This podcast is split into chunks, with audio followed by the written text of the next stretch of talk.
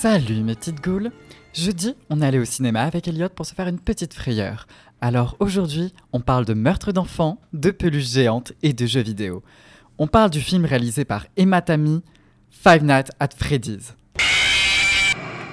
De quoi parle ce film? Alors avant tout, on va installer une petite règle. hein. Dès que quelque chose sera bien, vous entendrez ce bruit. Et dès que qu'il y aura quelque chose de mauvais, vous entendrez ce bruit. Maintenant qu'on sait ça, voici le film. On suit l'histoire de Mike Schmidt. Oui, oui, c'est le nom qu'on a sur le chèque du premier jeu, qui est incarné par Josh Hutcherson, notamment connu pour son rôle de Pita dans Hunger Games. Mike vit seul avec sa sœur Abby. Ouais, c'est pas Elisabeth. Dont il a la garde et cherche un nouveau travail car sa méchante tante veut prendre Abby chez elle. Mike est aussi hanté par son passé. En effet, son... Mais, oh, laissez-moi parler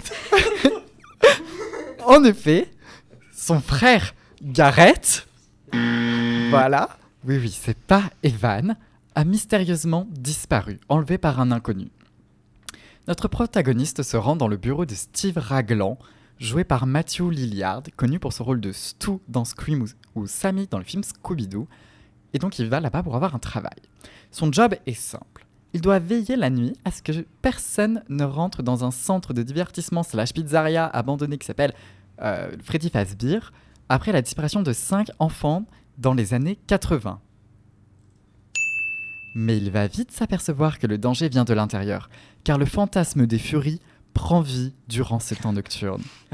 Il sera donc chassé par nos quatre animatroniques préférés, Freddy, Chica, Bonnie et Foxy.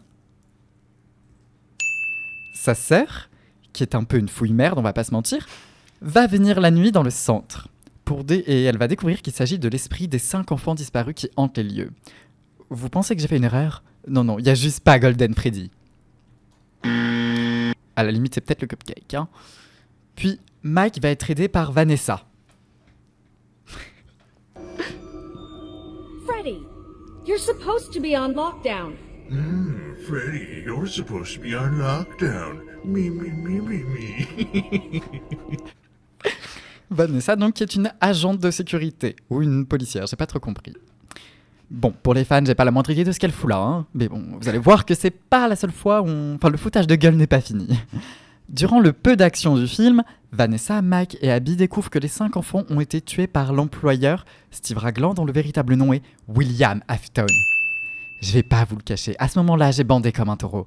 Enfin, une référence pour les fans Puis, pendant que William, dans le costume de Springtrap, attaque tout le monde, Abby, avec ses pouvoirs magiques de dessin, ouais, j'ai pas compris le délire non plus, euh, convainc les animatroniques de tuer Afton. Et cher FNAF, on a la fameuse scène où William meurt à cause des Springlock, avec sa fameuse phrase I always come back. Always come back. On a aussi la révélation que William Afton est le père de. de Vanessa Euh, Mais c'est quoi ce bordel? À la base, c'est le père de Mike qui est censé s'appeler Michael Afton. Qu'est-ce que j'en ai pensé au final? Ce film est une déception monumentale. J'ai été obligé de vous spoiler la fin pour avoir quelque chose à dire tellement c'est vide. Et puis, ils ont pris le scénario de base et l'ont sodomisé sans lubrifiant avec supplément douleur. À la limite, il y a quelques easter eggs sympas. Quand on entend des rires d'enfants,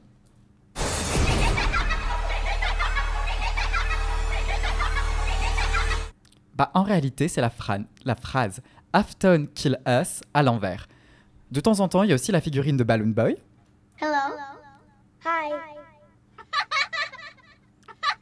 Ouais, ouais, ce petit bâtard, il est là aussi.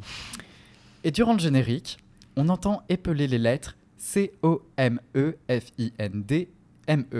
Come Find Me, qui annonce les prochains films. Oui, malheureusement, il y en aura un 2 et un 3. Le film est actuellement disponible au cinéma, mais franchement, ne dépensez pas de l'argent pour ça, vraiment. En parlant de générique, il est temps qu'on se laisse en écoutant le générique du film qui n'est autre que la célèbre chanson de The Living Tombstone, Five Nights at Freddy's. Faites de mauvais rêves.